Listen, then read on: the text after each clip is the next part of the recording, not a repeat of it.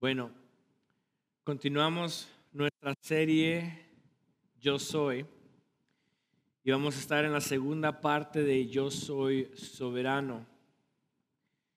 Ah, la semana pasada estuvimos hablando sobre la soberanía de Dios, de que Dios es un Dios soberano sobre todas las cosas. Eh, hablamos de que Dios es soberano en tres fases, ¿no? Se revela en tres maneras. Una, su ser, quién es Dios, es su carácter, es, es quién Dios es. Ahora, quiero hacer un paréntesis y quiero recordarles que los atributos de Dios no es algo que Dios posee.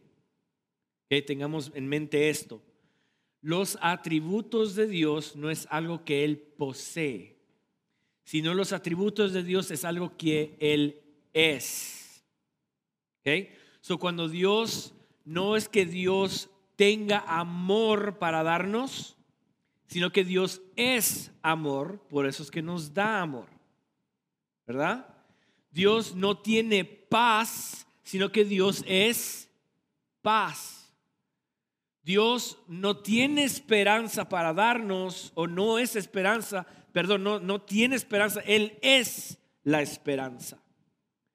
Entonces, todo atributo que Dios, que describe a Dios, no es de que Dios lo posea, sino que Dios es eso. So, Dios es, aprendimos que Dios es autoexistente. Nadie lo creó, ni hubo un principio de Él, sino que Él siempre ha existido en la eternidad. So, también aprendimos que Dios es eterno, ¿verdad? Y luego que Dios es autosuficiente, así como Dios en Él mismo existe toda plenitud, no necesita nada de nosotros, pero sí quiere hacer todo a través de nosotros.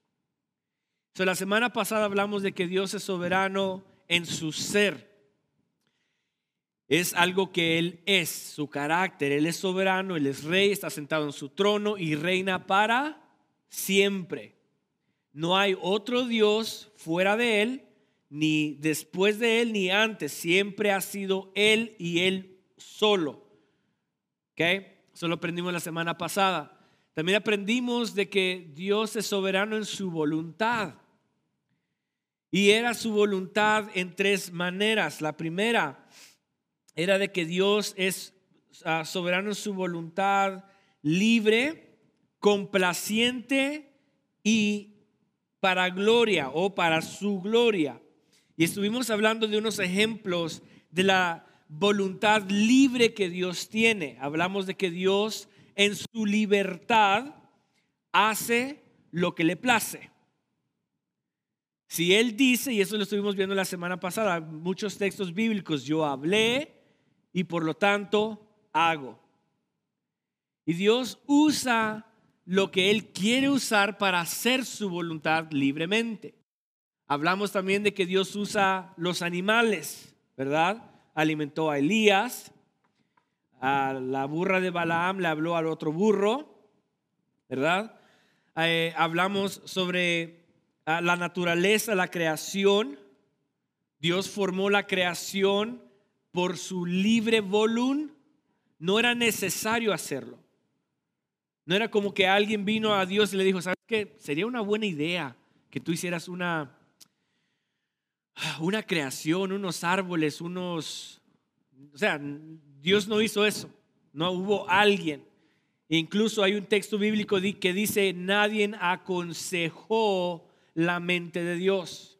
No hay nadie que puede aconsejarlo no hay nadie que pueda este, decirle, Dios, haz esto. Y él dice, ah, sí, cierto, déjalo hago.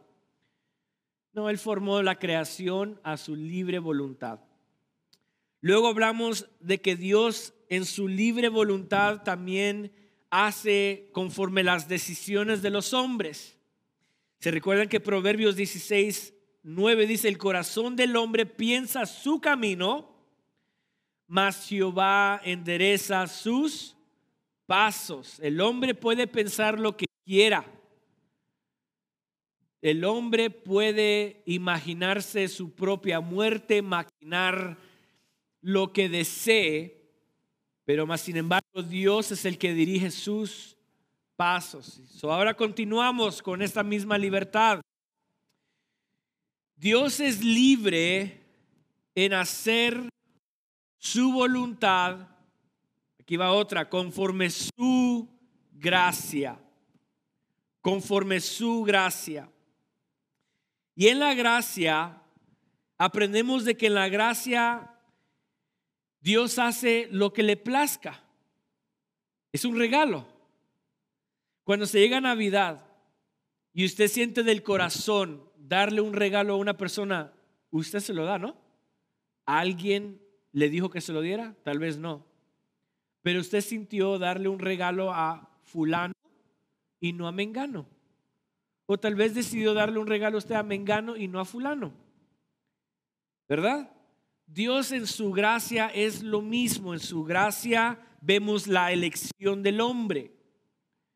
La elección del hombre, Dios elige a quién quiere usar, a quién quiere salvar y a quién decide no hacerlo. ¿Verdad? Dice, ah, le dijo Dios a Moisés, Moisés, tendré misericordia del que yo tenga misericordia. Luego eh, vemos también donde dice a Esaú, digo, perdón, a Jacob amé y a Esaú aborrecí. Romanos habla de que antes que ambos hiciesen cualquier cosa, antes que naciesen, dice la Biblia, antes que tuvieran pensamiento, ya Dios había dicho a Jacob amé y a Esaú aborrecí. ¿Y quién le puede decir a Dios por qué? Nadie. Esa es su libertad de su voluntad. Su voluntad libre hace lo que le plazca. Tenemos otra historia, el estanque. Vemos que Jesús va al estanque de Bethesda, perdón, Bethesda. Y de todos los enfermos ahí, decidió sanar a cuántos? A uno. ¿Por qué no sanó a todos si todos estaban enfermos? ¿Por qué Jesús no en su poder, en su gracia, en su soberanía, por qué no entró al, al estanque y miró a montón de gente? ¿Y por qué no decidió, mira, te voy a sanar a ti, a ti, a ti, a ti, a ti? Es más, le hubiera hecho así, se sanó. Con solamente acercarse, abrir la puerta del estanque. Y todos. Pero no, en su voluntad, él decidió llegar a hablar con un específico hombre y le dijo, levántate, agarra tu cama y andate a trabajar. Y ya, se sacudió y se fue. ¿Y todos los demás qué? Es que Dios hace conforme su voluntad. Escogió a Israel sobre todas las naciones. Esa es su gracia. La elección de escoger a Israel dijo, no te escogí porque eras la más grande o la más fuerte o la más poderosa o la más rica. Dios le dijo, te escogí porque eras la más pequeñita. Y te escogí porque yo quiero hacer mi voluntad a través de ti.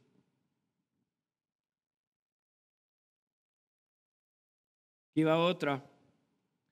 No solamente la voluntad de Dios se ve a través de su gracia, pero también yo creo que esa es la más difícil de todas para entrar al segundo punto es de que Dios expresa su voluntad libre en la voluntad pecaminosa de los hombres. Yo creo que es importante que sepamos esto, porque Dios expresa su voluntad libre en el pecado del hombre. No es, quiero aclarar, no es que Dios permita, perdón, no es que Dios haga el pecado, o haga que la gente peque o es el que creó el pecado, pero Dios es quien permite quién va a pecar y no va a pecar. ¿Ok? Y esto lo vemos claramente en la Biblia. Vemos a Abraham con Abimelech. También vemos a Abraham con el ah, faraón. ¿Se recuerdan la historia donde Sara, donde Abraham y Sara fueron a Egipto y el faraón se enamoró de Sara? ¿Se recuerdan? Cuando dijo, bueno, ¿quién es esta hermosa mujer? Y Abraham le dijo, oh, esta es mi hermana. Ah, vaya pues, véngase para acá. Vas a ser reina ahora. Y se la llevó. Y Abraham afligido, angustiado que Sara ya no estaba con él. Y el faraón en una noche donde él deseaba acostarse con Sara y desear el pecado que lo dominaba a él, porque recuerda, el faraón no creía en un Dios, no creía en el Dios eterno, sino que él pensaba que él era Dios. Por lo tanto, él podía hacer lo que le daba la gana. Y en su deseo más profundo de, acostarse con Sara, Dios se lo impidió y le dijo, ¿qué estás haciendo? Dios qué hizo ahí? Intervino. No hizo, no causó el pecado en la mente del faraón, no, ese es el ser humano. Nosotros somos los autores del pecado. Somos los que tenemos esta carne pecaminosa que deseamos pecar. Nos gusta, nos deleita el pecado porque somos hechos de una materia que pecaminosa. Pero Dios en su voluntad libre nos permite pecar o no nos permite pecar. En este caso, el faraón no pecó porque Dios se lo impidió. Pero vemos en el caso de David, del rey David, donde tenemos dos hombres iguales. Faraón deseó a, Sara, David deseó a Betsabé. El faraón deseó acostarse con Sara, David deseó acostarse con Betsabé. Faraón, Dios lo detuvo, Dios permitió que David pecara. No le puso el pecado en David, pero le dio permiso que pasara. Y uno diría, pero ¿por qué entonces? ¿Por qué Dios va a permitir que una persona peque? Es porque Dios es un Dios de propósito. Y detrás de cada acción del hombre hay un propósito detrás de cada error del hombre hay un plan perfecto. Si el plan de Dios fue para que yo pecara, bueno, si lo permitió, es porque hay un plan. Entonces voy a pecar como quiera. No. No. Si Dios te permite hacerlo, es porque hay un plan detrás de ello. Dios si en su perfecta misericordia decide no dejarte, aunque lo desees, no lo haces. Esto lo hemos visto claramente en muchas historias, ¿no? ¿Cuántas veces hay hombres o mujeres que agarran cuchillos o pistolas y deciden terminar su propia vida? Y hay unos que les funciona el plan y hay otros que no les funciona el plan, ¿verdad? Hay unos que están en, el puente y están, me voy a tirar, me voy a tirar, me voy a tirar, y, pero no lo llevan a cabo. Y ahí mismo, antes de tirarse, como que lloran profundamente y están llorando y de repente encuentran a quién? La gracia. Dios los alcanza. Y ellos pueden dar testimonio. Yo quería aventarme, yo quería terminar mi vida, pero algo me detuvo. Fue Dios. Dios en su voluntad libre no permitió que esa persona se muriera. Como en otro caso que está la otra persona aquí, yo me voy a aventar, me voy a aventar y ¡ah! se aventó. Dios dijo, hazlo, porque tu muerte, por tu muerte puedo alcanzar a otros. Por tu muerte hay un plan y propósito detrás de todo esto. Dios es Dios y Él le place hacer lo que Él quiere. Vamos a la Biblia. Isaías 43, 13.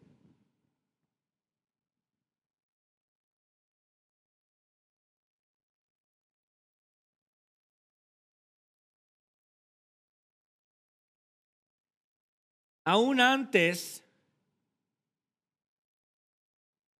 que hubiera día, yo era.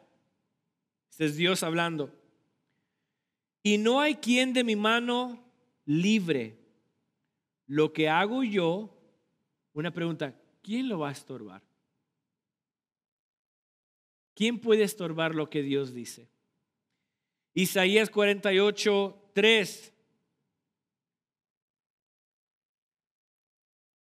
Lo que pasó, ya antes lo dije. Wow, this is good. Lo que pasó, yo ya lo dije. O sea, ya antes lo había dicho. ¿Cuál antes? La eternidad. Porque para Dios no hay antes, ni después, ni hoy. Es una eternidad. Solo que pasó en el, nuestro pasado Dios en la eternidad ya lo había dicho. De mi boca salió, lo publiqué, lo hice pronto y fue realí. Solo que Dios ya ha decretado de nuestras vidas, se va a qué? A realizar. Se va a hacer. Job 23, 13 y 14.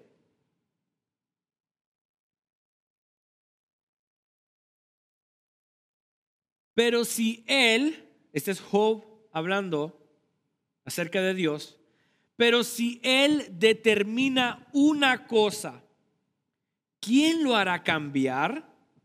Su alma deseó e hizo. Él, pues, acabará lo que ha determinado de mí. Y muchas cosas como estas hay en Job, en medio del dolor, en medio de la aflicción, él proclama estas palabras y dice, lo que él ha determinado, lo que él ha puesto en su corazón, en su alma, en sus pensamientos, en su boca, dice, ¿quién lo hará cambiar? Su alma deseó, por lo tanto, él va a hacerlo. Él pues acabará lo que ha determinado de mí. Si yo, estando enfermo, Dios ha determinado que yo voy a salir de esta, ¿qué? Voy a salir de esta. Si Dios ha determinado que de esta enfermedad me voy a morir, me voy a morir. Porque ¿quién soy yo? ¿Quién eres tú para decirle a él, hey, no? Si Dios lo deseó, si Dios lo habló, ¿qué? Él lo va a hacer. ¿Dios puede cambiar su pensamiento? Claro que no. Porque Él no es hombre para que mienta, ni hijo de hombre para que se arrepienta. Pero no vamos a entrar en eso, pues es otro mensaje. Isaías 45, 9.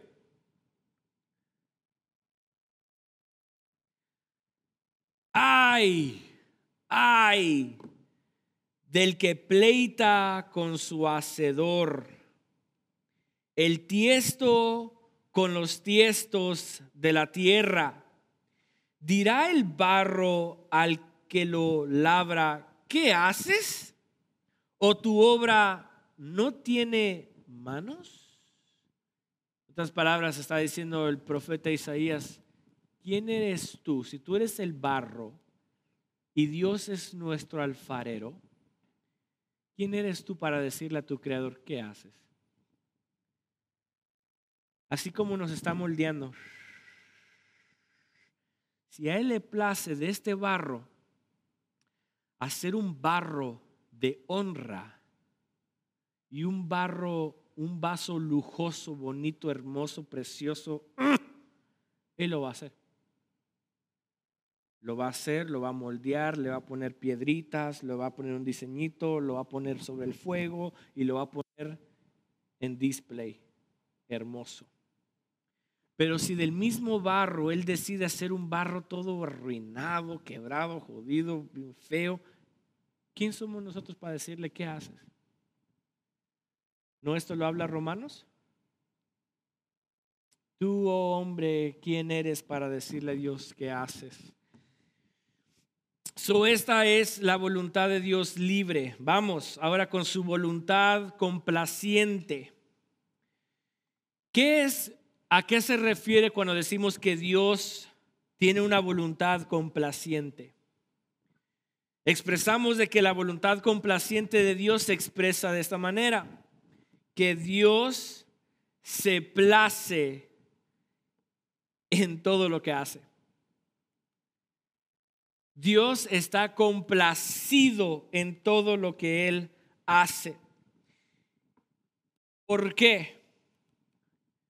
Porque si somos nosotros lavados con la sangre del cordero, si somos perdonados por medio del sacrificio que hizo Cristo, entonces, entonces, cuando Dios ve nuestras vidas, Él no nos está mirando a nosotros.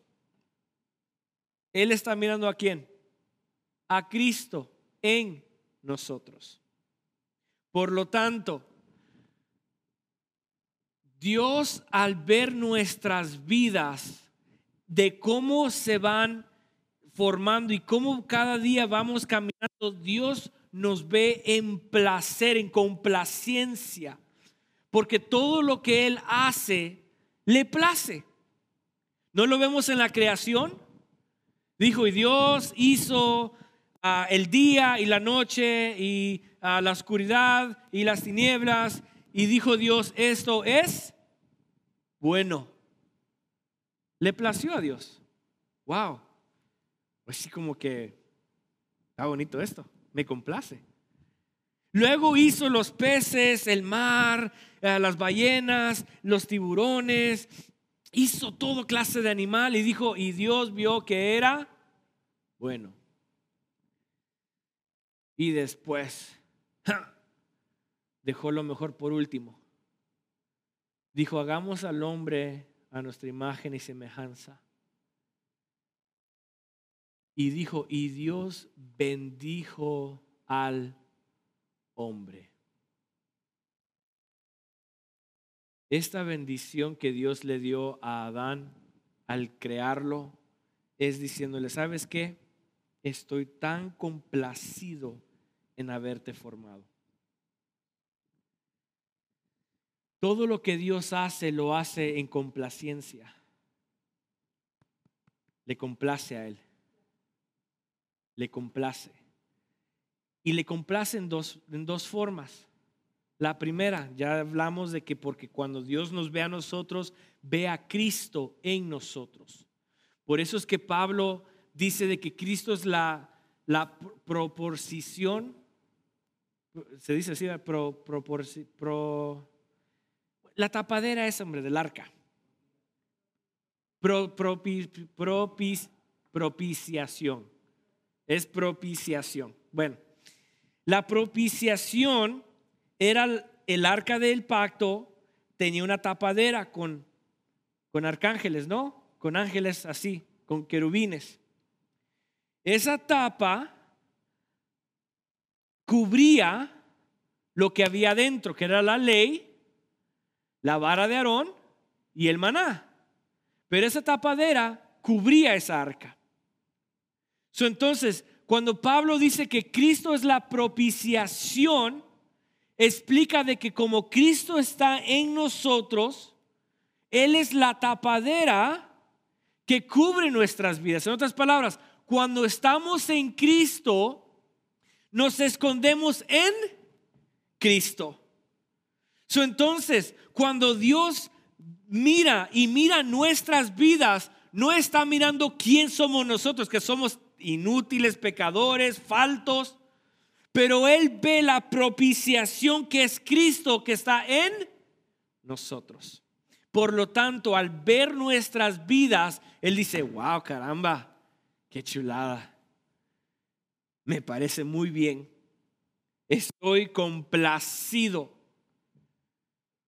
porque llevamos la marca del cordero. Llevamos la sangre del cordero que nos tapa, nos cubre y nos hace que uno. Por tanto, Él es santo, yo soy.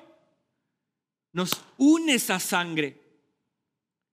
Nos une esa sangre. Por eso es que Jesús le dijo, Padre, te pido por estos discípulos tuyos que sean uno como tú y yo somos uno, para que yo y ellos seamos qué? Uno. Por lo tanto, cuando Dios ve nuestras vidas, Él ve Cristo en nosotros. Y es, se complace. Se complace. Entonces, en su voluntad, Él hace todo para complacimiento de Él mismo. Vemos también de que Dios se complace a ver a sus hijos en la adversidad. Y uno diría, pero ¿por qué Dios se va a complacer viéndonos a nosotros sufrir? El sufrimiento, recuerden que el sufrimiento de nosotros es un sufrimiento con propósito. Todo lo que nosotros pasamos como hijos de Dios es porque hay un plan trascendental detrás de todo eso. Recordemos de que Dios en su infinito, en su infinito amor y propósito, dice Romanos que para los que aman a Dios todas las cosas obran para. So, entonces cuando estamos pasando por una tribulación y un momento de aflicción y estamos pasando por la tormenta, Dios se complace no porque estamos en sufrimiento, pero se complace porque ese sufrimiento nos está formando más a la imagen del varón perfecto. Por lo tanto, Él dice, wow, mi hijo poco a poco se va acercando más a la imagen de aquel que es perfecto. Y por eso es que se complace Dios. Se complace porque Él ve de que nuestras tribulaciones no es para dañarnos, no es para, para causar en nosotros tristeza. Por eso es que Pablo decía ahí, hermanos santos, alegraos cuando estéis por tribulaciones, porque la tribulación nos provee qué carácter y ese carácter provee qué paciencia. Se alégrate en la tribulación, porque la tribulación te está haciendo formando el carácter de aquel que es digno. Y si recapacitamos que el carácter de Dios se está formando en nosotros, voy a tener que, va a producir qué? Paciencia, fine. Voy a soportarlo porque estoy siendo conforme al Hijo, que Él es santo y perfecto.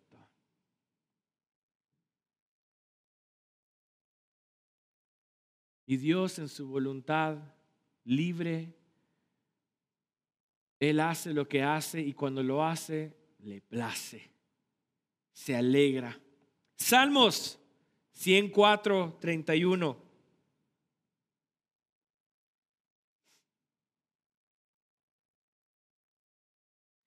Sea la gloria de Jehová para siempre.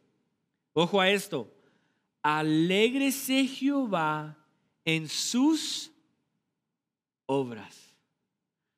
Todo lo que hace Jehová se alegra en su obra. Voy a, voy a sacarle un poquitito de, paciencia a mi hijo aquí y lo voy a pasar por una situación. se alegra. Porque sabe que no es para muerte, es para ser conformado.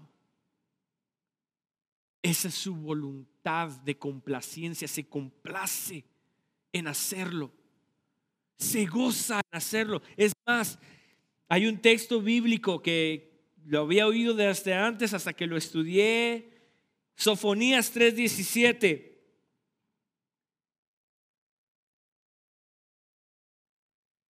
Sofonías 3, 17 dice, Jehová está en medio de ti, poderoso, Él salvará, se gozará sobre ti con alegría, callará de amor, se regocijará sobre ti con... Cuando dice se regocijará, el original quiere decir, Él bailará con alegría sobre ti. Él bailará con alegría sobre ti. Ese texto dice, wow, Cristo baila alrededor nuestro. ¿Sabe a quién se lo estaba diciendo? A un pueblo siendo cautivo. Se lo estaba diciendo a Israel. Y uno pudiera decir, wow, espérame. Dios baila cuando yo estoy en tribulación. Sí. Él se goza ah, es un Dios cruel. No es cruel. Es amor y por lo tanto Él quiere que yo sea igual que su hijo. Y por lo tanto Él baila, estoy en una tribulación y estoy, Padre, ya no puedo. Si puedes, vas a salir de esta. Solamente está siendo conformado a mi hijo y Él baila, Él brinca, se goza.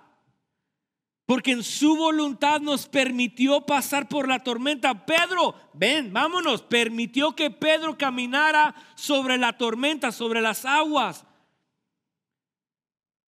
Y yo no me imagino a un Dios que el momento donde Pedro se hundió, yo no me imagino que Dios lo que Jesús lo regañó, hombre de poca fe. No me imagino así como lo, lo pinta The Chosen. Un Dios que, ay, Pedro, Pedro, te faltó un poco la fe, pero mira, estabas así de cerca, casi llegabas a mí. Se complace Dios. Se complace, Él baila, Él goza alrededor nuestro. Una, porque ve a Cristo en nosotros. Dos, porque somos conformados a su Hijo.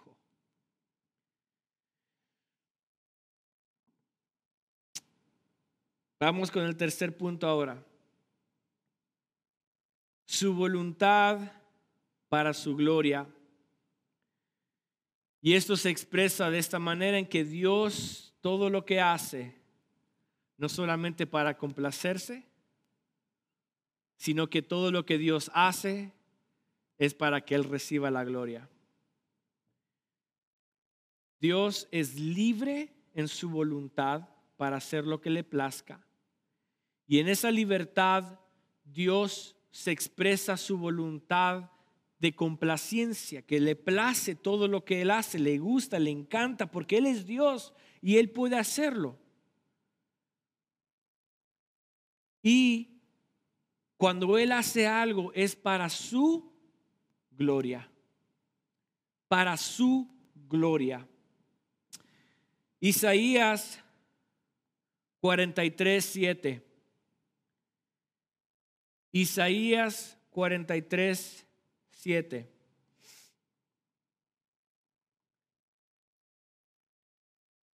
Todos los llamados de mi nombre, o sea que todos los que yo llamé, a todos mis escogidos, a todos los que yo he agarrado, todos los que me pertenecen a mí, para gloria mía los he creado.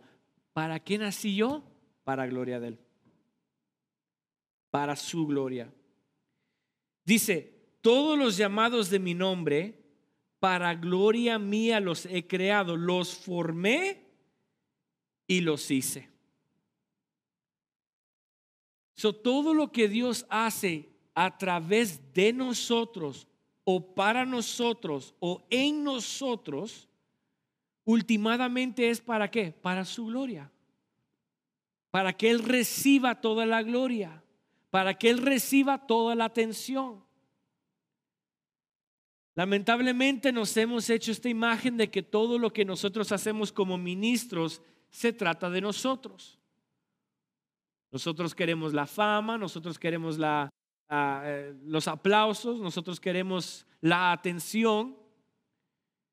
Y muchas de las veces se nos sube demasiado que hacemos estos cruzadas o campañas de milagro y poder y el enfoque es quién, el predicador. Si el predicador es un hombre más o menos conocido, la gente se agrupa, se llena. Pero si, es cualquier predicador que predica la palabra de verdad, nadie, ni una mosca. Pero todo lo que Dios hace es para su gloria. Isaías 62. Isaías 62.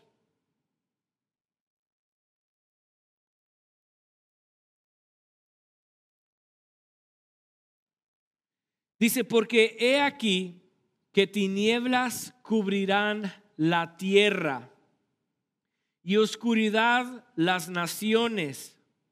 Ojo, más sobre ti. Esta es una visión y esta es una profecía de los gentiles o los cristianos de hoy en día, Isaías hablando el futuro, Dice, porque he aquí que tinieblas cubrirán la tierra y oscuridad las naciones, mas sobre ti amanecerá Jehová. El momento donde Dios nos abre nuestros ojos, pa, a la luz verdadera, a su evangelio, nos, nos atrae y somos movidos a gracia, entonces nace en nosotros Jehová y sobre ti será vista su gloria. O sea, cuando Dios nace en mi corazón, cuando Navidad llega a mi corazón y Emanuel existe en mi corazón, entonces nace en mí quién? Jehová. Y cuando la gente me ve a mí, ¿qué va a ver? Su no dice tu gloria, dice su gloria. Significa que todo lo que yo haga de ahí en adelante es para la gloria de Dios. Salmos 23. Muy conocido ese texto, pero mal usamos el texto, el versículo 3 dice, Jehová es mi pastor nada me faltará. En lugares de delicados pastos me hará descansar.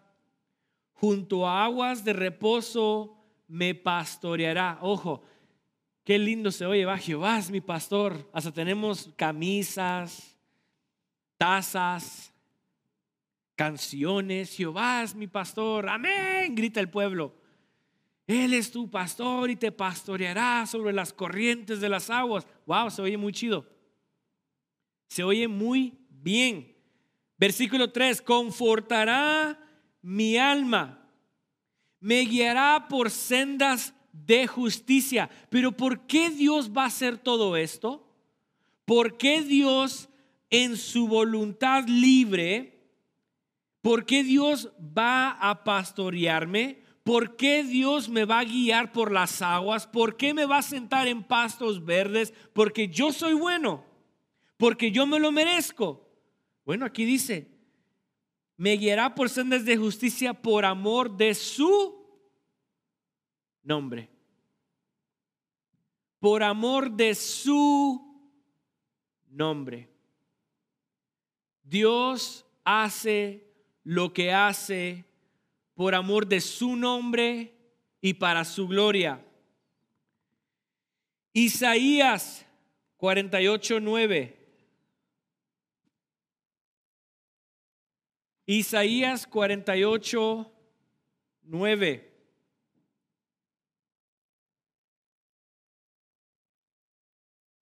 Dice, por amor de mi nombre, dice Jehová, deferiré mi ira, o sea, aplacaré mi ira, no porque tú lo mereces, yo no voy a aplacar mi coraje, mi ira, porque tú me estás implorando. No voy a aplacar mi ira porque tú eres bueno. No voy a aplacar mi ira porque tú eres santo. No voy a aplacar mi ira porque tú me lo has pedido. Voy a aplacar mi ira por amor de mi nombre. Por quien yo soy, dice Jehová. Y para alabanza mía reprimiré para no destruirte. Otras palabras, si tú y yo somos salvos y tenemos la gracia y estamos bendecidos, ¿sabe por qué estamos bendecidos? Por amor de su nombre, para alabanza de él mismo. No es porque nosotros lo merecemos. No es porque nosotros lo hemos ganado. No es porque hemos pasado horas orando. No es porque hemos intentado de no pecar o no fallar, o, o, no es porque Dios en su infinita sabiduría sabía que nosotros nos íbamos a permanecer. No, no, no, no. Nosotros éramos viles pecadores, nacidos en pecado, y por lo tanto merecíamos toda justicia y todo peso de la ley. Usted y yo merecemos qué? La muerte. ¿Y quién de nosotros puede decirle, Señor, yo no, yo no merezco? Sí, eres pecador, yo Dios santo, justo y perfecto, mereces tú la muerte. Y nosotros con toda humildad debemos decir, sí, merezco la muerte porque Él es santo y yo era un pecador. Pero por amor de su nombre, por alabanza de su nombre, Él decidió decir, esta viejita, chaparrita, indita llamada Ana, voy a tener misericordia de ella. Por amor de mi nombre, le voy a dar mi gracia y la voy a salvar. Ah, voy a escoger a este otro también medio pasoncillo, como que si está y no está, barbón, parece hindú. Lo confunden mucho, pero pues está bien. Por amor de mi nombre y para alabanza mía y para mi gloria, le voy a dar salvación a este. E incluso es más, no solamente lo voy a salvar, pero le voy a dar un llamado y va a ser un pastor raquítico, pero va a ser pastor. Y aquí estoy yo parado. No porque yo sea bueno, no porque usted es bueno, es por amor de su nombre. So claramente la Biblia nos habla de la soberanía de Dios en su ser, quién es Él, su carácter, nos habla de su voluntad que es libre, complacienta y para su gloria. Pero también la Biblia nos describe de que Dios es en su soberanía es un Dios de poder. De poder. Apocalipsis 11, 17.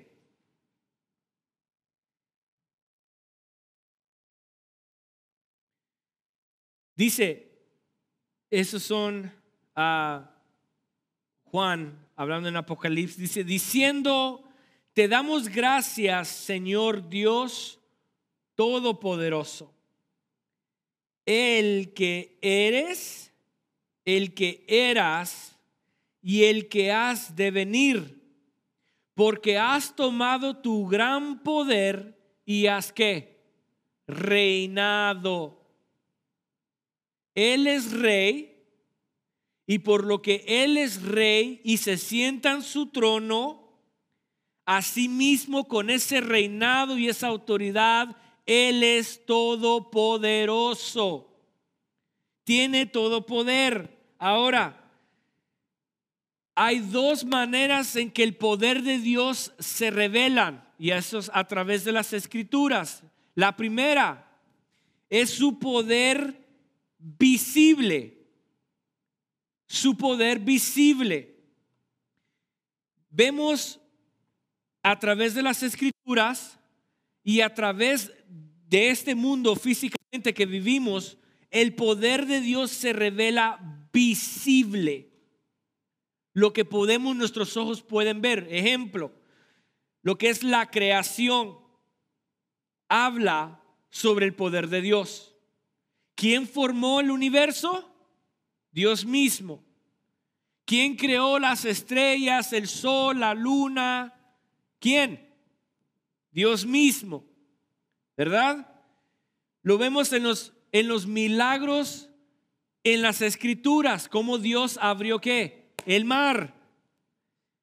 Cómo hizo que el pueblo de Israel pasara en seco y cómo Dios hizo que se cerraran las aguas y mataran a qué? A todos los egipcios.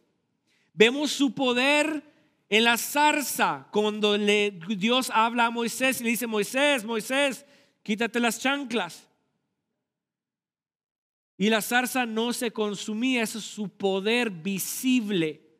Todos los milagros que usted y yo hemos que visto a través de los años en el Evangelio, cuánta gente en su misericordia que era paralítica hoy eh, se levantan a, a través de las escrituras. Mira, Pedro y Juan oraron por un paralítico que estaba en la puerta de la iglesia y mira, se levantó. No tengo oro ni plata, pero lo que tengo te lo doy en el nombre de Jesús. Levántate, se levantó y qué? Un milagro. Están los milagros visibles y esto es el poder de Dios.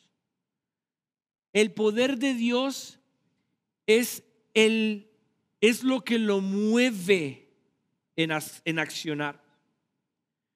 Ojo, si Dios nos ama, si Dios nos ama, no solamente nos ama con este amor o con un amor incomprensible, pero Él no solamente usa el amor, Él usa la fuerza de su poder para amarnos. Imagínate esto, que una persona esté tan apasionada, es más, ¿cuántos de ustedes han visto una persona apasionada por algo? ¿Tú? Muy bien. Hemos visto personas apasionadas, ¿no? Apasion Mira, es más, no, mejor no hablo porque por la tele y me va a llamar, me va a textear. ¿Qué estás haciendo hablando de mí?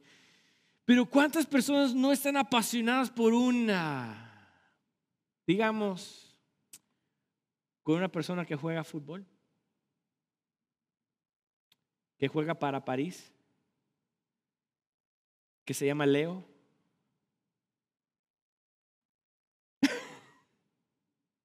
y le dicen Messi.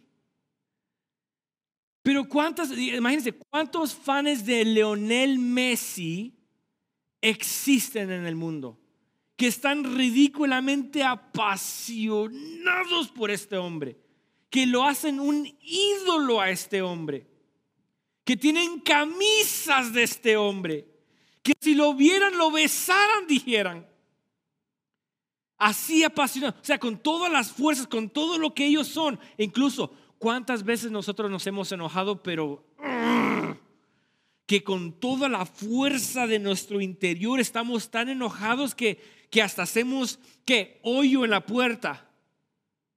Yo soy testigo de eso con todo el furor, con todas las fuerzas que yo tengo, ojo, con todas esas fuerzas, yo me enojo y le pego a la puerta.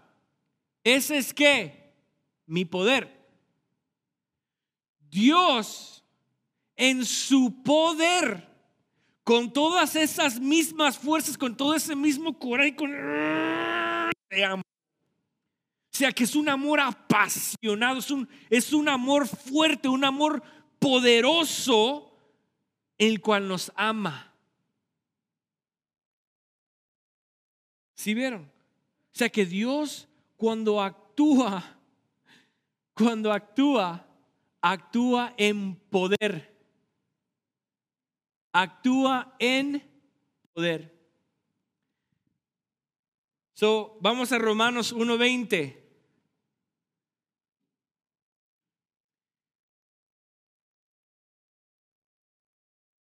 Dice, porque las cosas invisibles de Él, su eterno poder y deidad, se hacen claramente visibles desde la creación del mundo, siendo entendidas por medio de las cosas hechas de modo que no tienen excusa. Pues habiendo conocido a Dios, no le glorificaron como a Dios, ni le dieron gracias, sino que se envanecieron en sus razonamientos y su necio corazón fue entenebrecido. Pero una vez más vemos el poder de Dios que se ha hecho visible a través de la creación. Esa es la fuerza de Dios, el poder de Dios que ha creado absolutamente todo.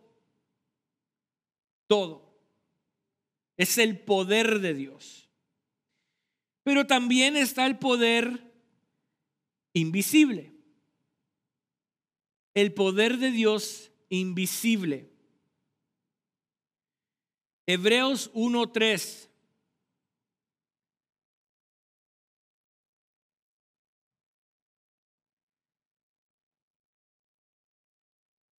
Dice el cual, siendo el resplandor de su gloria y la imagen misma de su sustancia, y quien sustenta, ojo, y quien sustenta todas las cosas con la palabra de su poder, habiendo efectuado la purificación de nuestros pecados por medio de sí mismo, se sentó a la diestra de la majestad en las alturas. En otras palabras, el poder de Dios no solamente se ve claramente visible a través de la creación y todo lo que vemos, pero ¿quién sustenta el mundo? ¿Por qué el mundo no se cae o por qué no da vueltas o eh, bounces? ¿Por qué? ¿Por qué las estrellas no descienden y golpean al mundo? ¿Por qué el sol no se ha caído? ¿Por qué la luna siempre está brillando? ¿Por qué el sol siempre brilla? Es porque mágicamente sucede. No, no, no. Es el poder de Dios que mantiene todo eso en orden por el poder de su palabra. ¿Quién más ha podido redimirnos y limpiados del pecado y de la contaminación de nuestro pecado, ¿quién más? Cristo. Eso no lo vemos. Pero por fe lo recibimos y lo aceptamos porque es el poder de Dios invisible. El poder de Dios invisible cuando, cuando un, algo aquí le está revolucionando a la mujer y de repente, una criatura sea, ¿quién, ¿quién puede hacer tal cosa de que un humano cargue a otro humano? Y que todo esté funcionando bien. O sea, ¿quién? ¿Quién puede hacer que, que, comience con una carnita y que vaya produciendo eh, huesos y vaya produciendo venas y vaya produciendo sangre y ya el corazón comienza... ¿Quién? más que el poder de Dios. El poder de Dios es quien hace todas estas cosas posibles. Es su poder. Incluso vemos el poder de Dios visible y lo queremos ver visible solamente cuando las cosas van bien. Pero aun cuando las cosas van mal, aún es el poder invisible de Dios, porque no lo queremos reconocer, pero es Él. Isaías 45, 5 al 7. Anótenlo, yo lo leo. Yo soy Jehová y ninguno más hay. No hay Dios fuera de mí. Yo te ceñiré. Aunque tú no me conociste, ojo, no me conociste, no me vistes, o sea, soy invisible para ti. para que se sepa desde el nacimiento del sol hasta donde se pone que no hay más que yo, yo Jehová, y ninguno más que yo, que formo la luz, lo visible, y creo las tinieblas, lo invisible, que hago la paz, lo visible, porque hoy Dios es mi paz, pero también creo la adversidad. Ay, eso no es Dios, es Dios. Yo Jehová soy el que hago todo esto. Isaías 53. Visto de oscuridad los cielos y hago como silicio su cubierta. ¿Quién hace la, los cielos oscuridad? Dios. Isaías 44, 24. Así dice Jehová, tu redentor, que te formó desde el vientre. Ojo, ¿quién te formó? Dios, su poder. Su gran poder, el que el mismo poder que sostiene el mundo es el mismo poder que dijo, vas a nacer. Y ¡pac! una chibolita aquí adentro ahora. Así dice Jehová tu redentor que te formó desde el vientre. Yo Jehová que hago todo, que extiendo solo los cielos, que extiendo la tierra por mí mismo. ¿Quién es el que sustenta las aguas en su, en, en su órbita? O sea, ¿por qué el mar no se sale de su lugar? Porque Dios lo tiene ahí, por su poder. ¿Por qué los grandes volcanos no han eruptado y han quemado todo el mundo? Porque Dios los tiene ahí, en su poder. ¿Por qué existen todo lo que existe? Es por el poder de Dios es por su infinito poder. Entonces, e incluso Eclesiastés dice, en el tiempo de alegría, goza. Y en el tiempo de la adversidad, considera que yo Jehová hago el uno como lo otro. Así lo dice Eclesiastés. En el tiempo donde es tiempo de estar alegres, mira, goza, baila, disfruta, porque hay gozo, hay alegría. Pero en el tiempo de la adversidad, en el tiempo donde las nubes se hacen negras y la oscuridad apaca nuestras vidas, Jehová mismo dice, considera que yo mismo hago lo bueno como yo mismo hago la adversidad. Piensa, piensa de que todo lo que está a nuestro alrededor, ¿por qué crees que no has chocado el día de hoy? ¿O por qué no chocaste el día de ayer? Por el poder de Dios. ¿Por qué hoy amaneciste con los ojos abiertos y pudiste levantarte de la cama? Por el poder de Dios. ¿Por qué Dios permitió que pudieras disfrutar el día ayer? Por el poder de Dios. ¿Por qué pudimos disfrutar de la lluvia hace unos días atrás? Por el poder de Dios. Quien Él es el que sustenta absolutamente todo. Ahora, para terminar ya con la soberanía de Dios, ¿cuál debe ser mi postura ¿Y qué puedo aprender yo de la soberanía de Dios?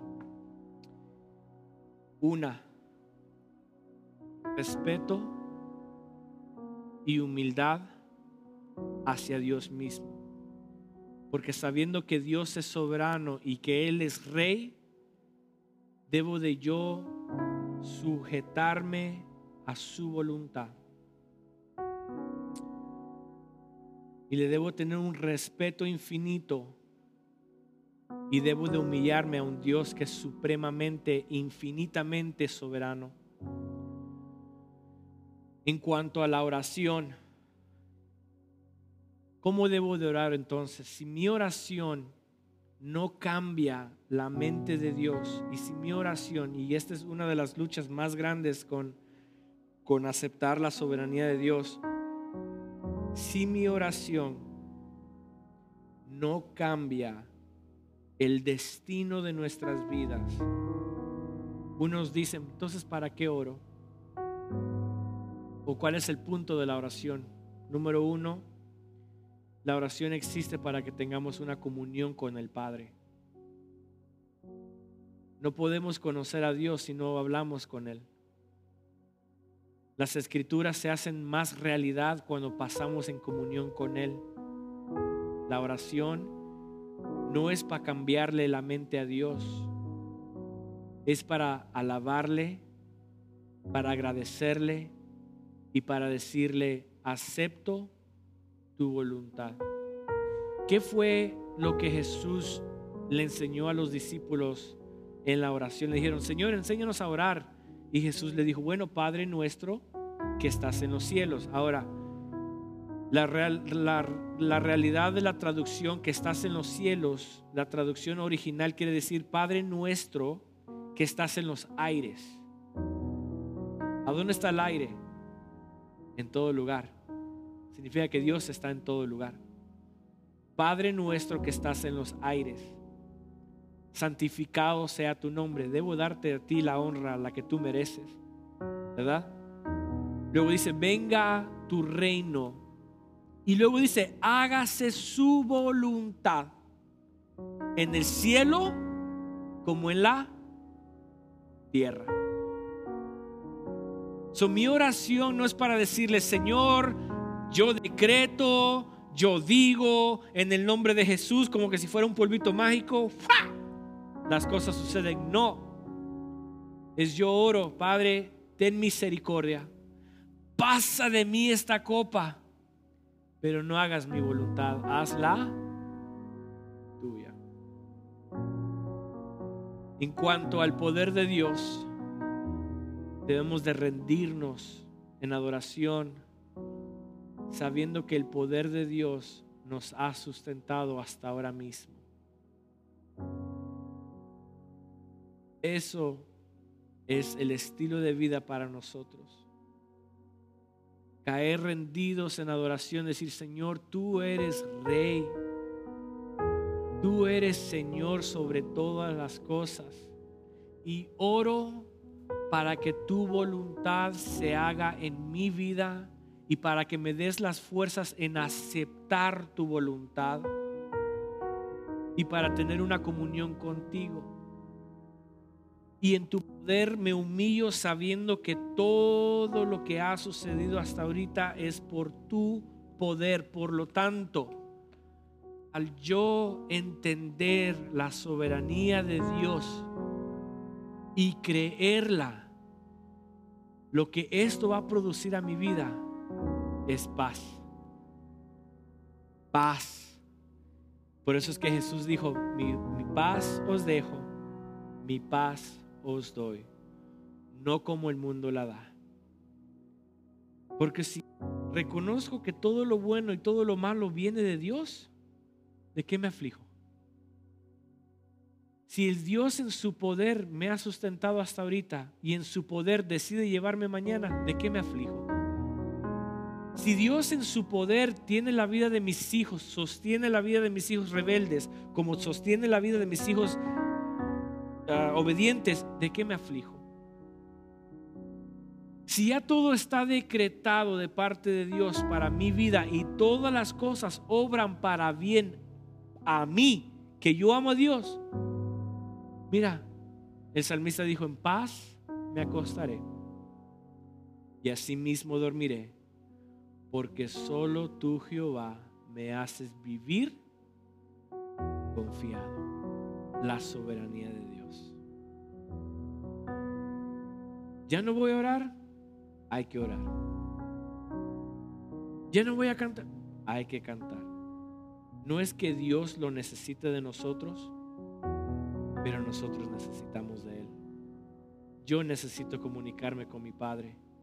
Yo necesito expresarle a Dios cómo me siento como humano, pero al mismo tiempo ser confortado de que la soberanía de Dios tiene todo bajo control.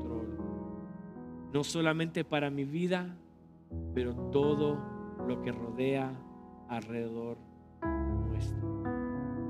Incline su rostro.